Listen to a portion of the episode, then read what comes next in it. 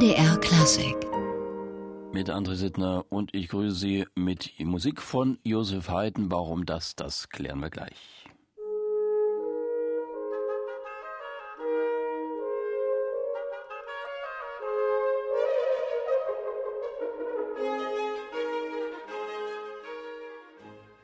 Musik von Josef Haydn.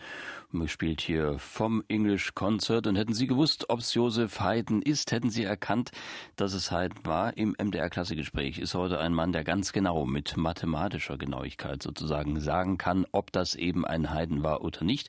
Christoph Weiß ist Informatiker und Physiker und Musiker und auch noch Komponist und hat eine Software entwickelt, mit der man Musikstile insbesondere in der Klassik bestimmen und erkennen kann. Ein spannendes Thema, das wir gleich vertiefen werden.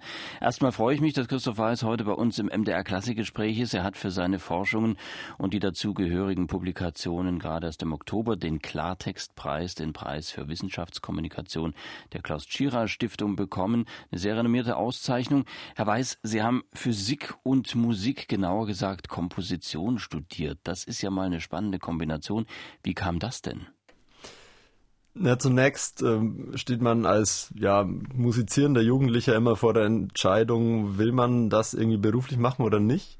Äh, damit habe ich mich auch lang beschäftigt und mich dann zunächst mal dagegen entschieden, aus verschiedenen Gründen. Einerseits wollte ich kein Musiklehrer werden, andererseits sind viele Musikberufe nicht so leicht, um damit später einen Lebensunterhalt verdienen zu können. Und dann habe ich mich erstmal anderweitig schlau gemacht und bin in mich gegangen und habe dann die Physik äh, gegen Ende der Schulzeit für mich so ein bisschen entdeckt, konnte aber die Finger von der Musik da nicht so ganz lassen und habe mich dann ein bisschen schlau gemacht und habe mir gedacht, wenn ich das irgendwie nebenher mache oder als zweites Standbein, dann mache ich irgendwas, auf das ich einfach Lust habe. Und dann ist es die Komposition, die ja durchaus eine der brotloseren Künste ist geworden und äh, da bin ich auf sehr einen sehr fruchtbaren Boden dann gestoßen in Würzburg mit Professor Heinz Winbeck, der diesen Weg ähm, auch des Doppelstudiums sehr stark unterstützt hat.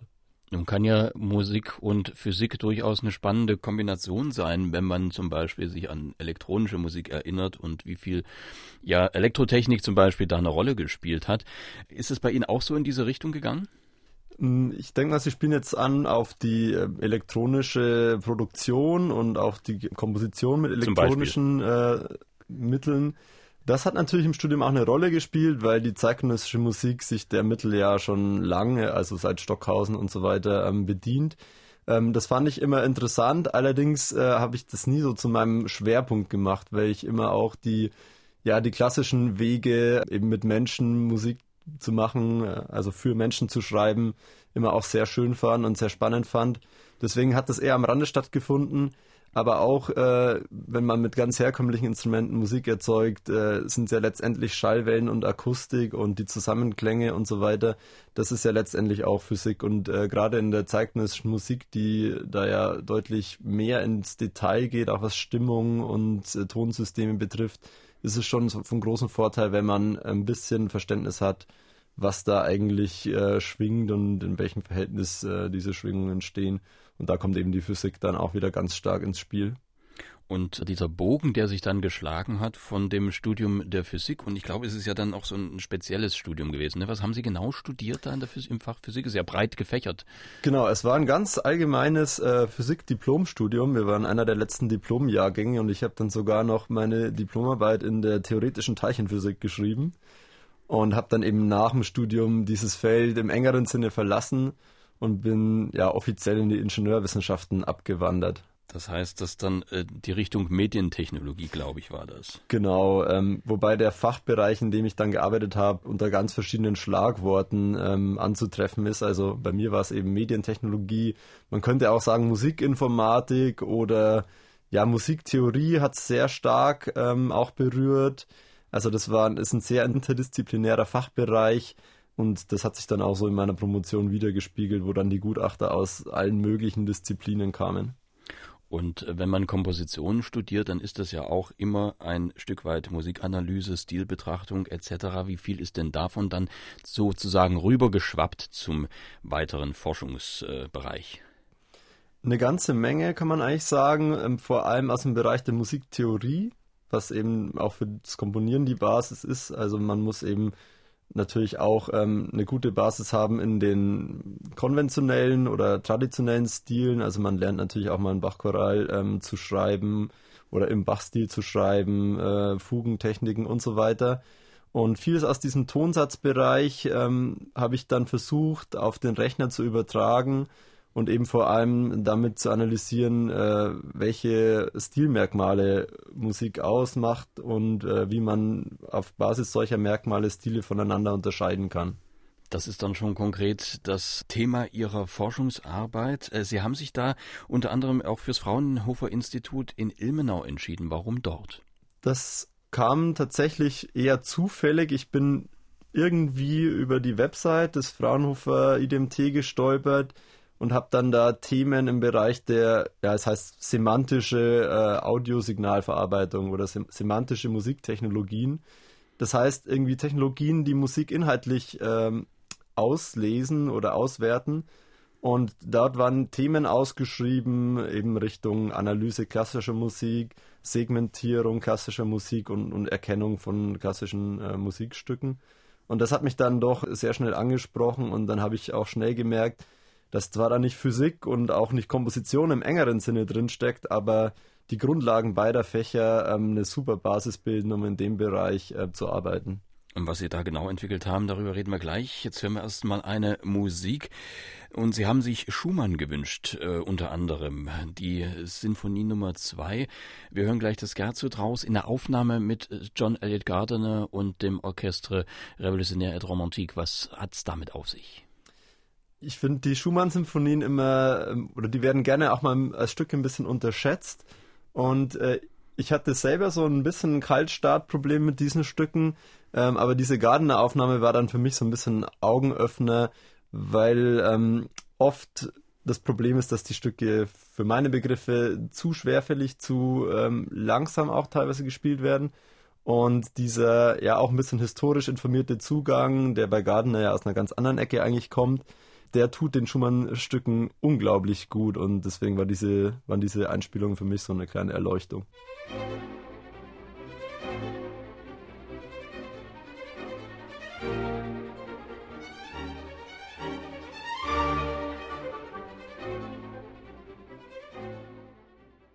Das Scherzo Vivace aus der Symphonie Nummer 2 von Robert Schumann mit dem Orchestre Revolutionnaire et Romantique unter Sir John Elliott Gardiner, der übrigens für diese Aufnahmen ja den Schumann-Preis der Stadt Zwickau bekommen hat. Und das war eine Wunschmusik von Dr. Christoph Weiß, heute bei uns im MDR Klassikgespräch zu einem ganz spannenden Thema. Christoph Weiß hat nämlich eine Musikerkennungssoftware für klassische Musik entwickelt. Das war Thema seiner Doktorarbeit.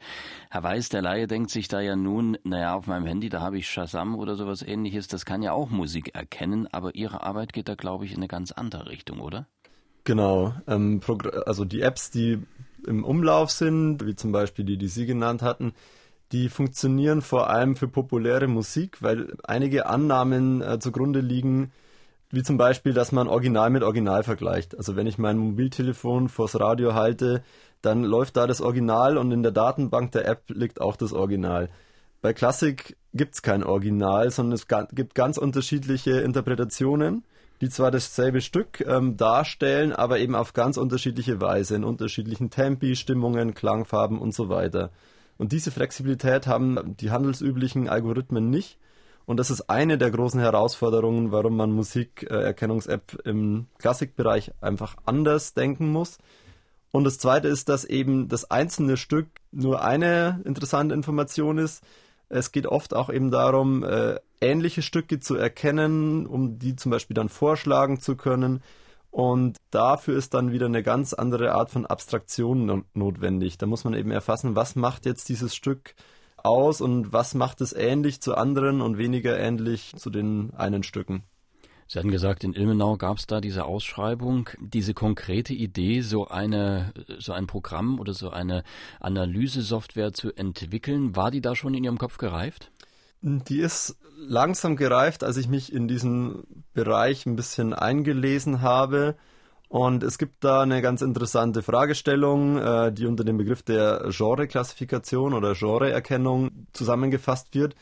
Und was mich da erstmal ein bisschen verwundert hat, ist, dass ähm, es vor allem eben um Popularmusikgenres ging. Das heißt, äh, es wurde Rock von Pop, von Jazz und vielleicht noch fünf Substile innerhalb der Rockmusik unterschieden. Aber die Klassik ist üblicherweise in einem riesigen Topf gelandet, der dann so knapp 1000 Jahre Musikgeschichte umfasst hat.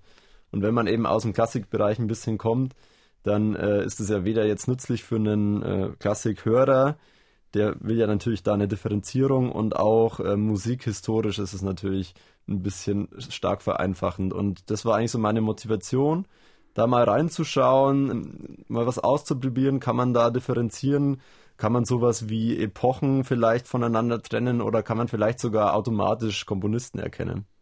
Nun haben Sie gesagt, äh, das ist ein Algorithmus oder sind Algorithmen, die äh, Stile erkennen, Epochen erkennen.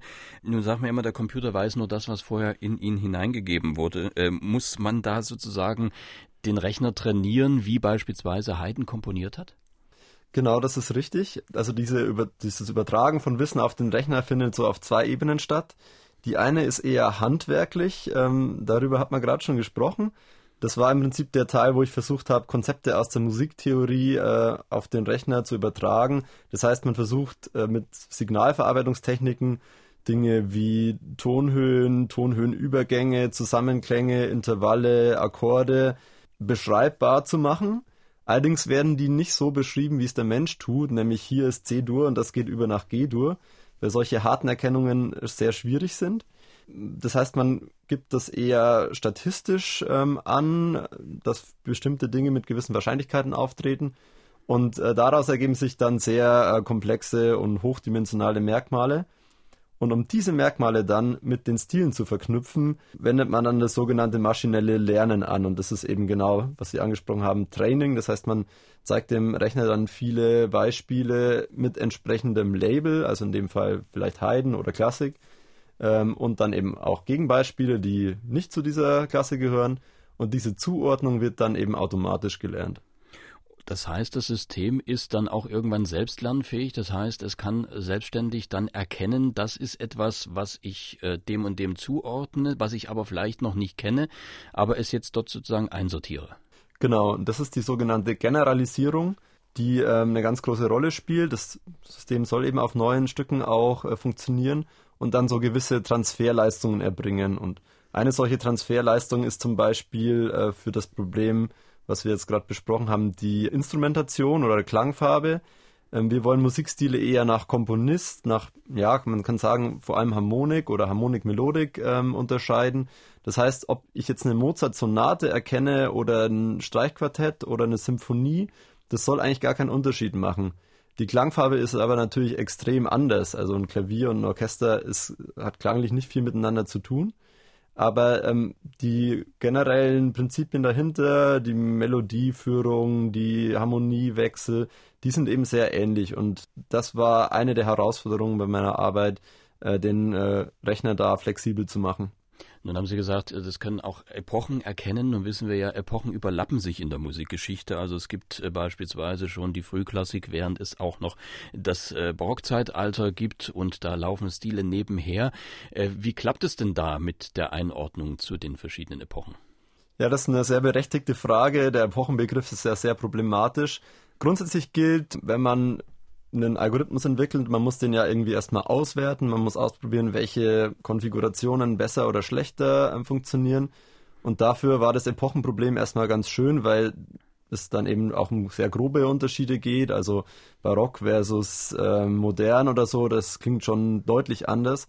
Und da habe ich erstmal einen Testdatensatz aufgebaut, die, der eben sich ganz äh, grundlegend äh, unterscheidet in Epochen. Das heißt, so diese Übergangsbereiche, die Sie gerade angesprochen haben, habe ich da erstmal ähm, ausgelassen, ganz bewusst, um erstmal zu sehen, funktioniert das grundsätzlich.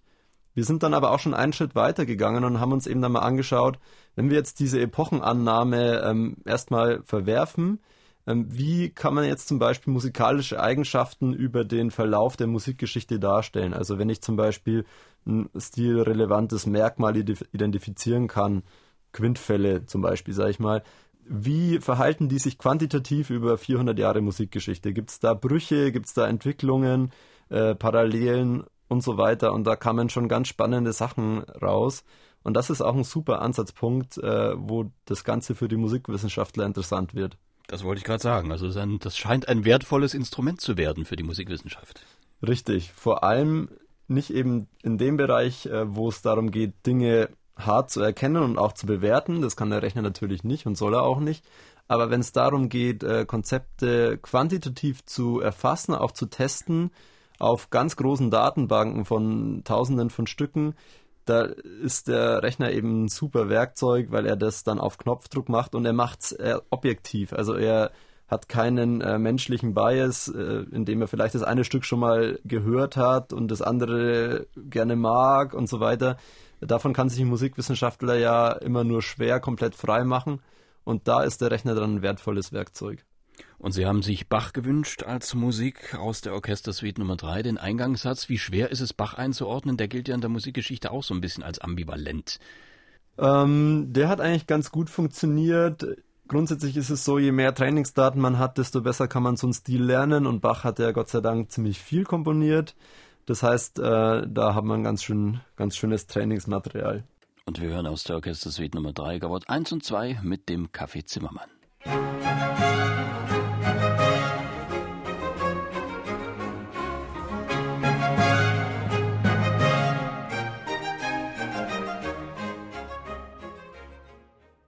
Das Café Zimmermann mit Kavott 1 und 2 aus der Ouvertüren-Suite D-Dur Bachwerkeverzeichnis 1068.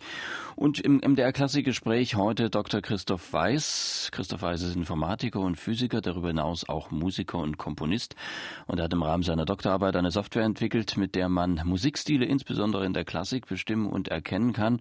Und über den Nutzen für die musikwissenschaftliche Forschung, da hatten wir schon gesprochen, Herr Weiß, da ergeben sich ganz neue Möglichkeiten großflächiger Analysen von ganzen Feldern Feldern der Musikgeschichte, aber darüber hinaus, worauf zielt dieses Projekt noch? Ich glaube, da gibt es ja noch sehr viel mehr Anwendungsmöglichkeiten.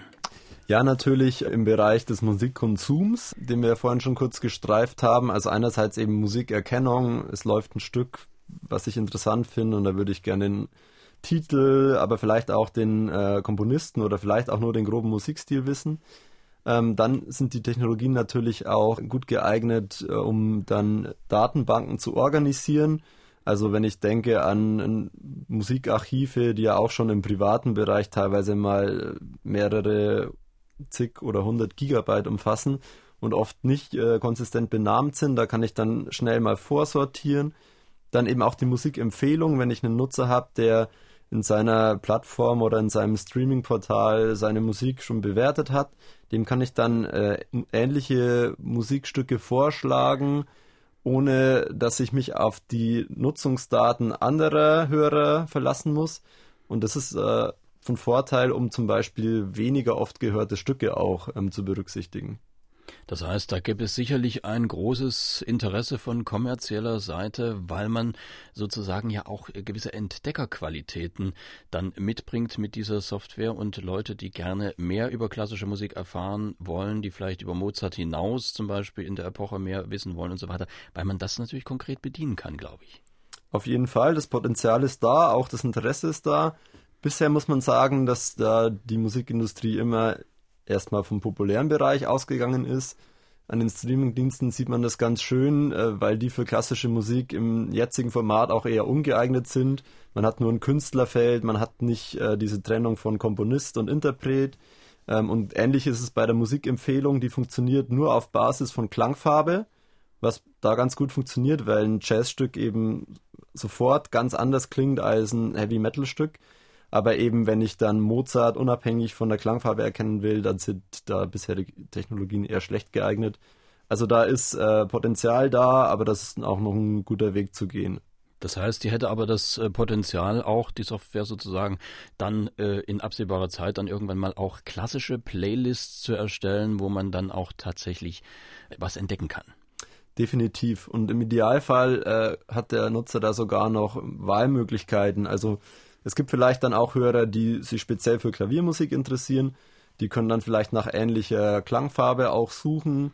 Und andere, die interessieren sich eben eher für einen bestimmten Komponisten und sollen dann eben eher unabhängig von Klangfarbe oder Besetzung sein. Was mich nochmal interessieren würde, äh, wenn Sie sagen, die Software muss trainiert werden, dann ist es ja sozusagen, dass der Mensch dann aussucht, womit die Software trainiert wird, oder sucht die Software sich dann irgendwann selbst sogar äh, aus einem, sagen wir mal, Pool bestimmte Dinge raus, woran sie sich orientiert? Dazu gibt es auch schon Technologien, die ich jetzt allerdings bis, bisher noch nicht benutzt habe. Also es gibt dann schon so äh, Techniken, dass sich ein gewisser Algorithmus dann weiter verfeinert, indem er mit ähnlichen Stücken sich selbst weiter trainiert. Man kann das aber auch eben zur Personalisierung nutzen. Also wenn ich dann ein groß, großes, gut gepflegtes Musikarchiv eines einzelnen Hörers habe, dann kann ich damit durchaus ähm, meinen Algorithmus neu oder weiter trainieren, um ihn eben auf das spezielle Nutzerprofil anzupassen. Nun ist es ja eine Software, glaube ich, die dann über das jetzt auf den klassischen Bereich bezogene sicherlich aufgrund der, der Möglichkeiten, die sie hat, sicherlich noch viel mehr bietet. Ähm, zum Beispiel auch ethnische Zuordnung von Musik zu bestimmten Folklore-Gebieten äh, oder so. Äh, ist das auch sowas, was vielleicht noch angedacht ist? In meiner Forschung bin ich jetzt in diese Richtung noch nicht gegangen, aber der Forschungsbereich insgesamt, der hat dieses Feld jetzt schon seit einigen Jahren auch für sich entdeckt also da gab es ein paar ganz große Projekte dazu, die dann auch versuchen, zum Beispiel Kunstmusik im globalen Kontext zu differenzieren, also indische Raga-Musik, Peking oder Kun-Oper und so weiter. Auch da hat man erstmal Neuland betreten müssen, weil viele der Technologien, wie zum Beispiel auch ich sie nutze, sich erstmal an westlicher Musik äh, orientiert haben und dann eben ja von der gleichstufigen äh, zwölftönigen Stimmung ausgegangen sind, die dann eben keine äh, passende Annahme mehr ist. Also man braucht da dann auch technisch neue Wege. Ähm, aber es ist natürlich möglich. Grundsätzlich ist es so, wenn man da auch einen guten, differenzierten Algorithmus entwickeln will, dann muss man sich eben auch an die Musik anpassen und muss eben auch wissen, was für diese Musik relevant ist. Also die eierlegende Wollmilchsau, die sowohl Pop von Jazz als auch äh, eben die Substile der indischen Raga-Musik unterscheiden kann, die ist meistens gar nicht so eine gute Idee. Nun komponieren Sie natürlich auch selbst dabei, Sie haben es ja auch studiert. Ähm, das ist dann Komposition ganz ohne Computer, glaube ich. In den meisten Fällen ja. Wie gesagt, ich bin mit der elektronischen oder auch algorithmischen Komposition schon in Berührung gekommen, auch während des Studiums. Fand das auch interessant und schließe auch nicht aus, in dem Bereich in Zukunft mehr zu machen.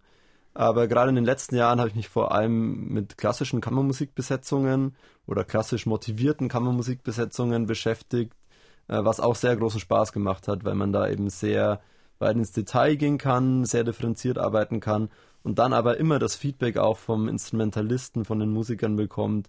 Und das ist immer eine sehr spannende Situation. Und wir hören mal in ein Stück von Ihnen rein, ins Shading Quartet. Was ist das für ein Stück? Genau, es ist ein Quintett für äh, fünf Instrumente, eben äh, Violine, Horn, Klarinette, Cello und Klavier.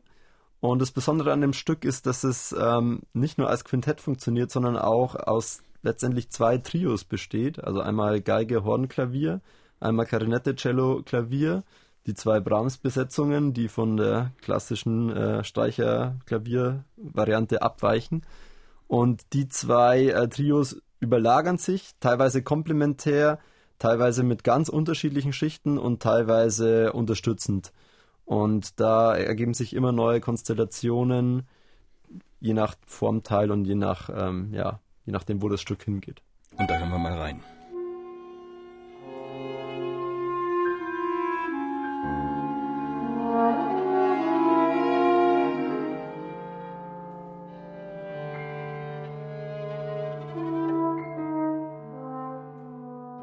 Das war ein Ausschnitt aus dem Shading Quintet, eine Komposition von Dr. Christoph Weiß, der sich nicht nur mit neuen Formen von Musikerkennungssoftware für klassische Musik beschäftigt, sondern auch selbst kreativ beisteuert, wie gerade gehört.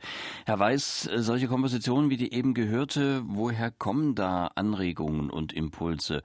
Oder ist es eine ganz eigene Schule? Also eine Schule gibt es auf jeden Fall, denke ich. Man ist ja immer ähm, geprägt von den diversen Einflüssen.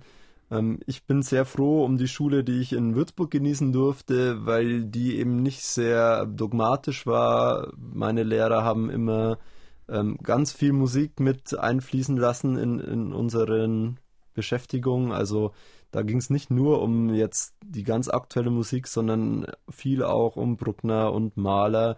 Und ähm, ich finde es ganz wichtig, dass man da keine Denkverbote oder Komponierverbote ausspricht. Und ähm, das fand ich sehr bereichernd. Also klassische äh, Inspiration ist genauso wichtig wie natürlich die Musik, die heute komponiert wird. Und man muss sich immer wirklich die Arbeit machen und seinen eigenen Stil zu finden und den auch immer weiter zu suchen, weil sobald man aufhört, den zu suchen, glaube ich, äh, ist man auch in der Sackgasse. Haben Sie es gerade schon angedeutet. Die moderne Musik ist auch ein sehr weites Feld, äh, stilistisch sehr, sehr vielschichtig. Da muss die Software doch ganz schön trainieren, um da unterscheiden zu können, oder? Das ist richtig. Allerdings muss man sagen, es funktioniert für die zeitgenössische Musik relativ gut, weil sich die ähm, tonalen Extreme einfach, äh, weil die da stärker zu finden sind, weil sich die Musik tonal stärker voneinander unterscheidet.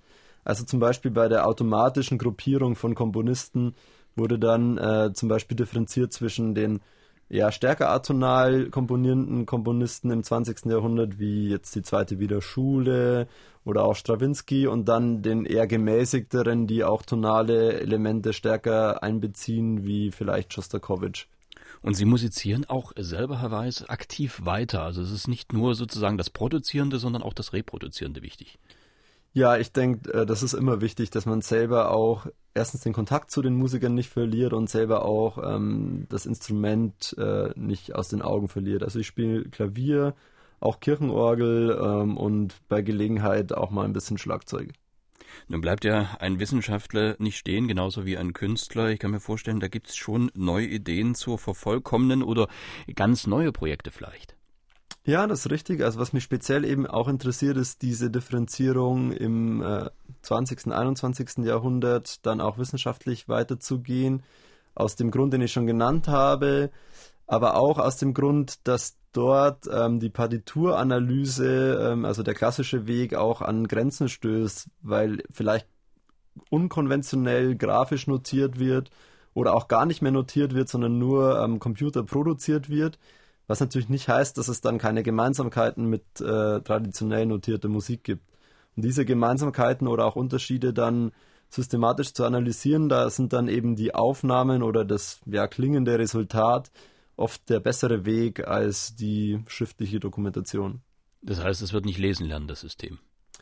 Meins nicht, aber es gibt natürlich auch äh, Zugänge, die dann von Partiturdaten ausgehen und äh, versuchen eben ausgehend vom Notentext ähnliche Aufgabenstellungen zu lösen. Dann lassen wir uns überraschen, wo die Entwicklung hingeht. Und ich denke, in absehbarer Zeit werden wir bei verschiedenen Streaming-Diensten vielleicht Ihre Software in Anwendung finden. Würde mich zumindest sehr freuen und ich würde es sehr spannend finden.